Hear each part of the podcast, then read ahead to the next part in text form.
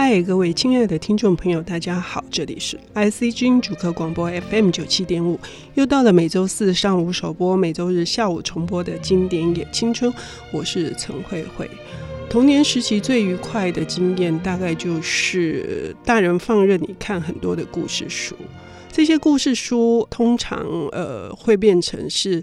成长过程当中的养分，甚至是避难所。尤其是某些优美的童话，不是只有一些道德教训，反而里面的一些意象，可能会在某一些当你觉得受到委屈，或者是有一些不解的时候，也许那些画面，那些缤纷的，然后充满了奇想的画面，会拯救了你。我们今天邀请到的领读人是，真的是一个很棒的年轻人哈，因为他非常的努力的在独立书店的这个行业里面打拼，而且做出了一番成绩。呃，他是台中新手书店的店长，算是负责人哈。郑雨婷，雨婷你好。慧慧姐好，各位听众朋友大家好。嗯，我刚刚的开场白已经大概讲了，你今天会带来的这个是应该也算是整编过后的比较好一点的版本的，是可以跟先跟我们听众朋友说说是哪一本书吗？呃，我带的是王尔的童话，那这一本呢其实是木马出版的王尔的童话，嗯，它是二零一，如果没记错的话，应该二零一六。出的，它的版本其实我觉得收集的非常齐全，嗯，因为我们最早读的其实是格林版本的，嗯，那格林版本的话，它其实当然翻译上有一些不一样，但这一本呢、啊，我觉得它其实把一些文字整理的更顺畅，然后也让我们读起来觉得更舒服自在。那关于童话，其实我自己因为本科是儿童文学，嗯，所以我最早的时候其实是从读格林童话开始。然后后来读安徒生童话，那个时候才知道哇，原来童话其实没有小时候读的那么一片祥和，然后会教导你很多东西。所以那个时候觉得很有趣。刚认识格林的时候，觉得哇。原来童话里面写一些还蛮残忍的事情，嗯，因为格林童话是民间故事，所以民间故事它其实里面就会有，还是有蛮多古典的民俗。那个时候我记得格林童话它是为了要收集地方方言，所以写的童话故事，只是后来才改编给小孩子看的。嗯，那后来我在读到安徒生的时候，我就觉得哇，童话世界真的是好美妙，就是有非常多文学作家，然后请他们的力量把。用文学的笔法写非常多很唯美的文字，然后很唯美的故事给读者看。后来再认识了王尔德，其实很有趣的是，在我们自己读儿童文学的过程里面，王尔德其实大家比较不常去谈他，因为他的童话不像安徒生，我记得四本还是六本吧，然后格林也是四本还是六本，有这么多的大量。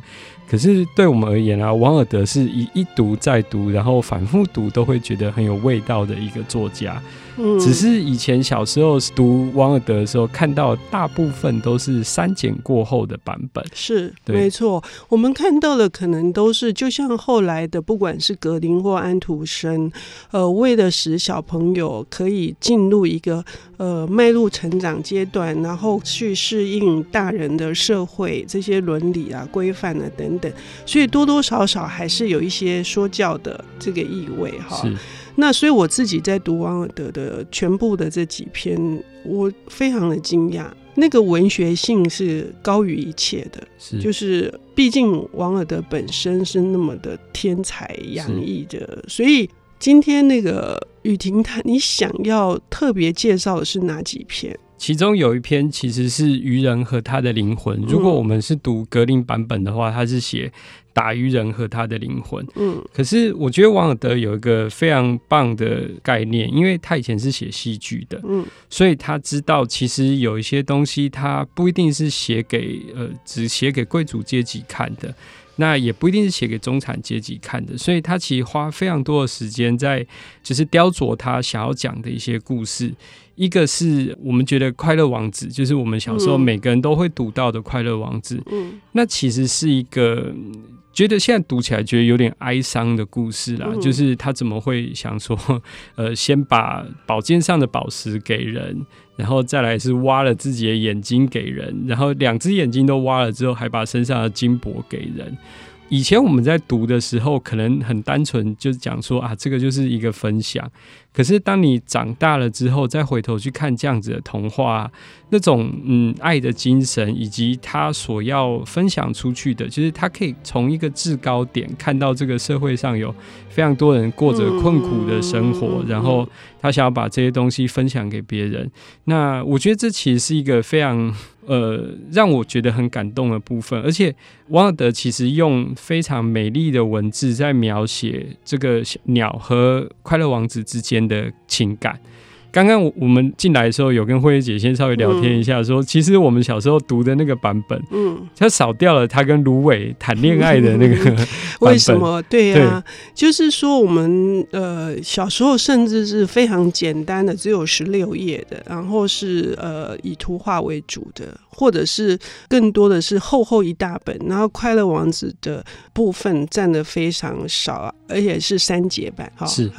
那所以我当我在读这个。一个完整的版本的时候，一开始这一只呃小燕子是它应该要去埃及南方过冬的，对可是什么东西让它留下来？居然是它跟芦苇谈恋爱，是而且它就是看上某一株芦苇，喜欢它摇摆随风摇摆的时候曼妙的身姿，我觉得非常的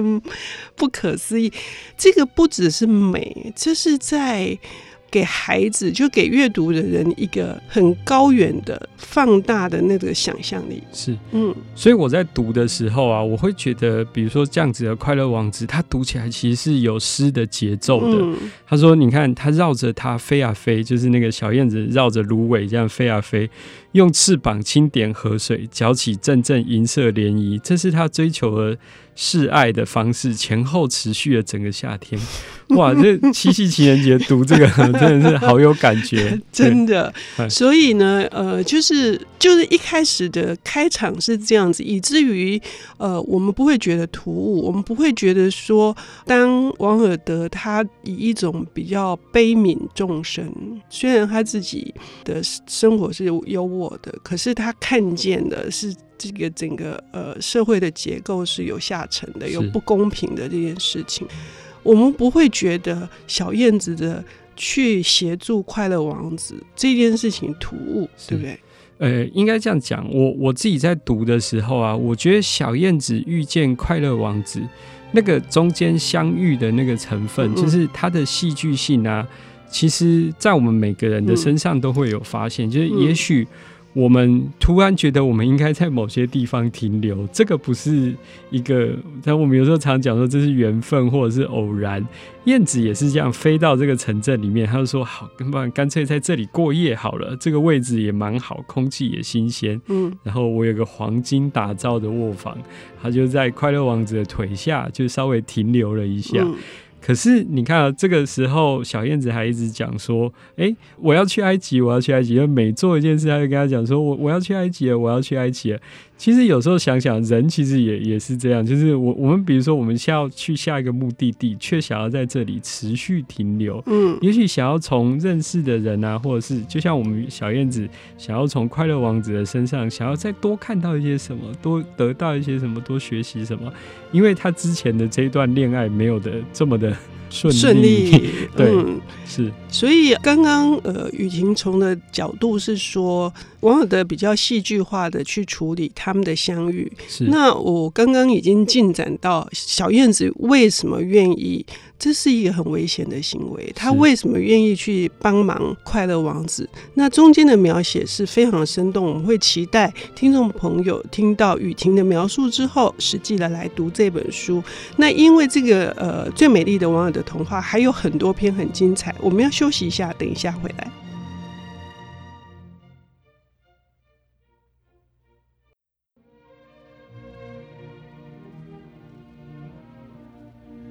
欢迎回到 IC 之音主客广播 FM 九七点五。现在进行的节目是《经典也青春》，我是陈慧慧。呃，我们邀请到的领读人是台中新手书店的店主人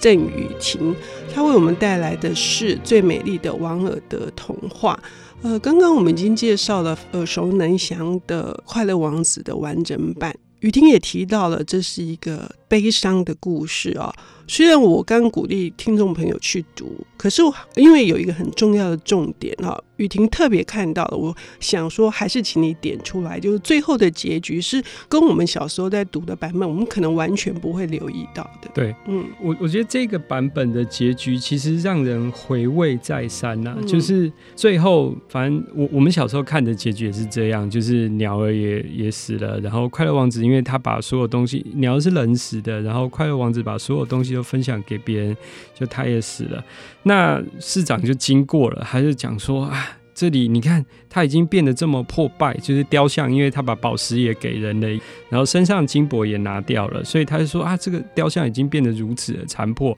而且还有一只鸟死在那里啊。然后市长就讲说，真不体统，对不对？对，就真不体统。他就说，我们应该立法禁止，以后不准有鸟儿死在这里。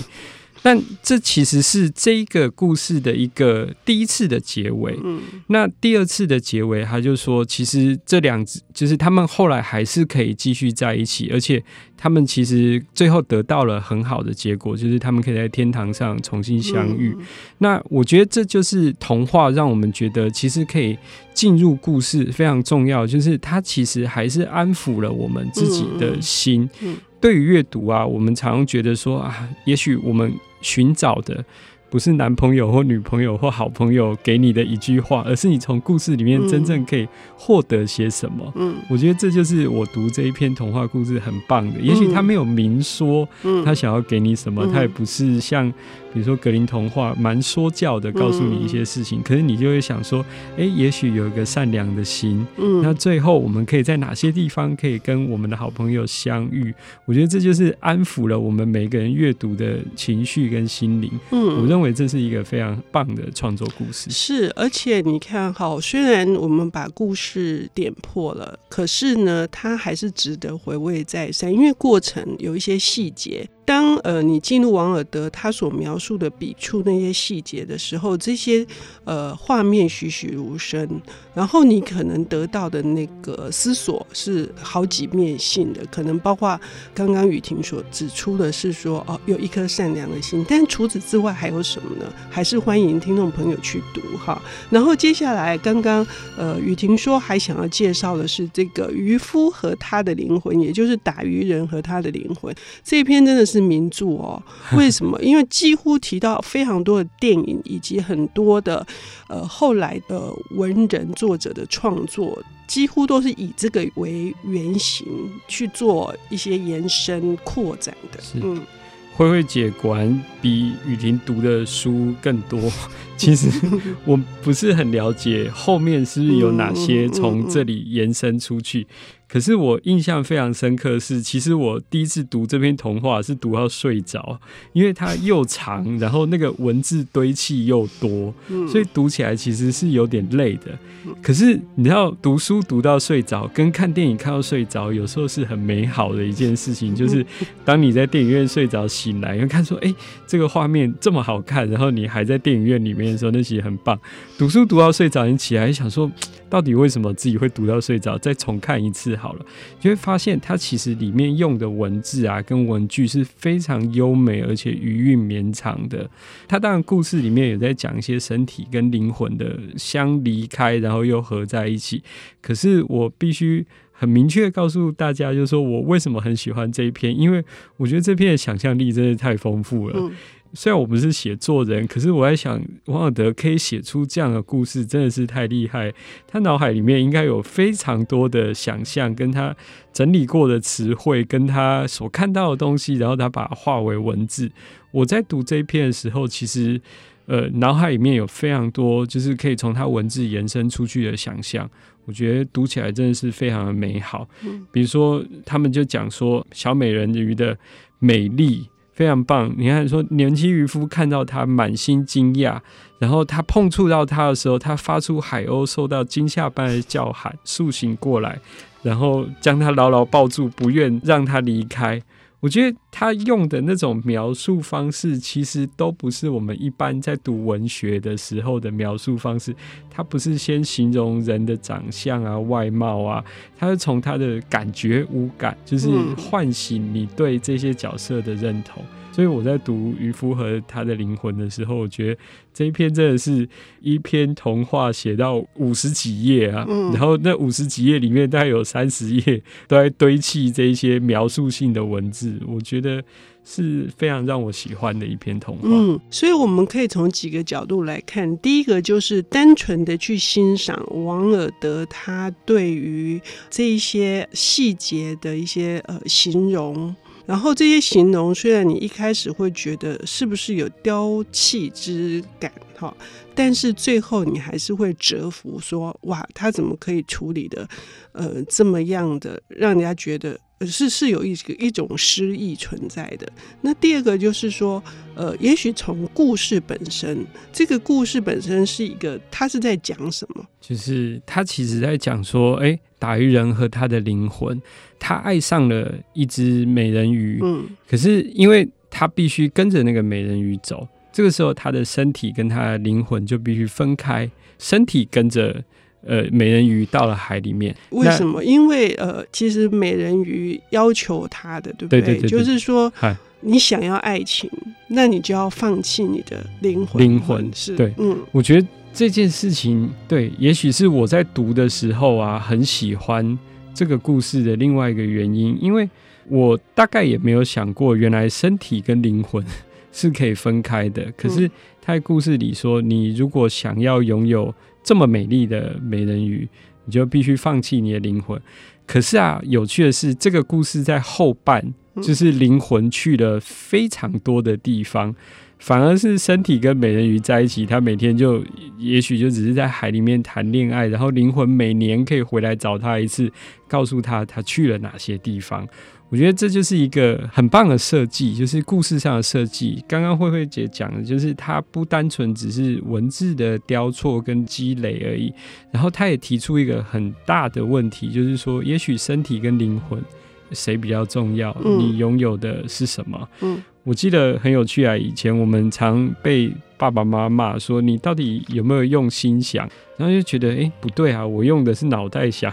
不是用用的是心想。所以他其实就是用文学的提问方式，也做了一个这样子的设计，让身体跟灵魂分开。嗯，就是灵魂去了，但最后他们还是碰在一起。而且很麻烦的是，灵魂一直很想要回到渔夫的身上嘛，对，但是等于要剥夺渔夫的爱情，爱情，但渔夫不为所动。可是灵魂他去外面的游历，已经带回了非常非常多的黑暗的东西，已经不是原来的灵魂了。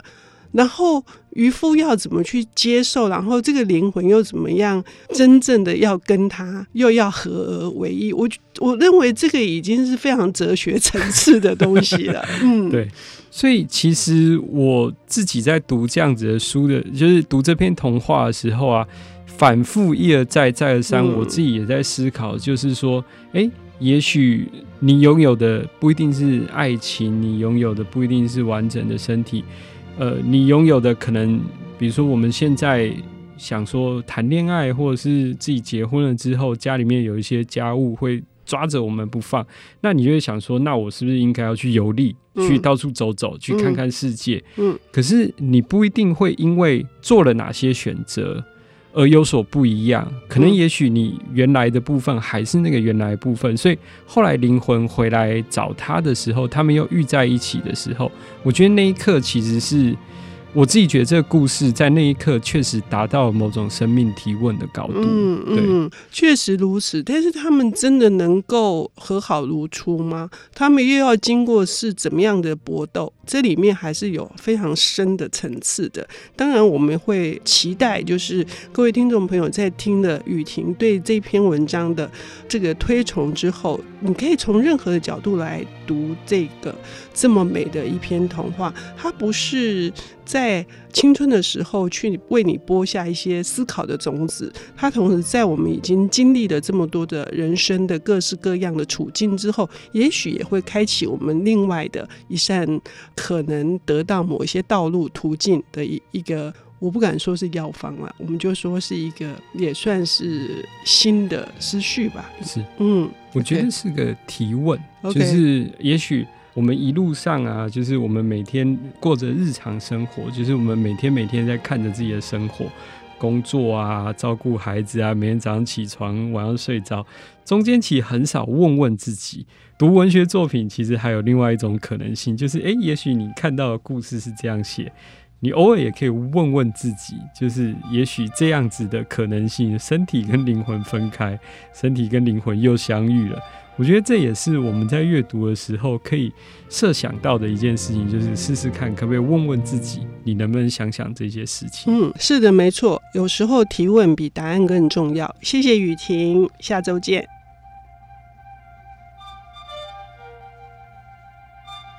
本节目由 IC 之音与瑞木读墨电子书联合制播，经典也青春与您分享跨越时空的智慧想念。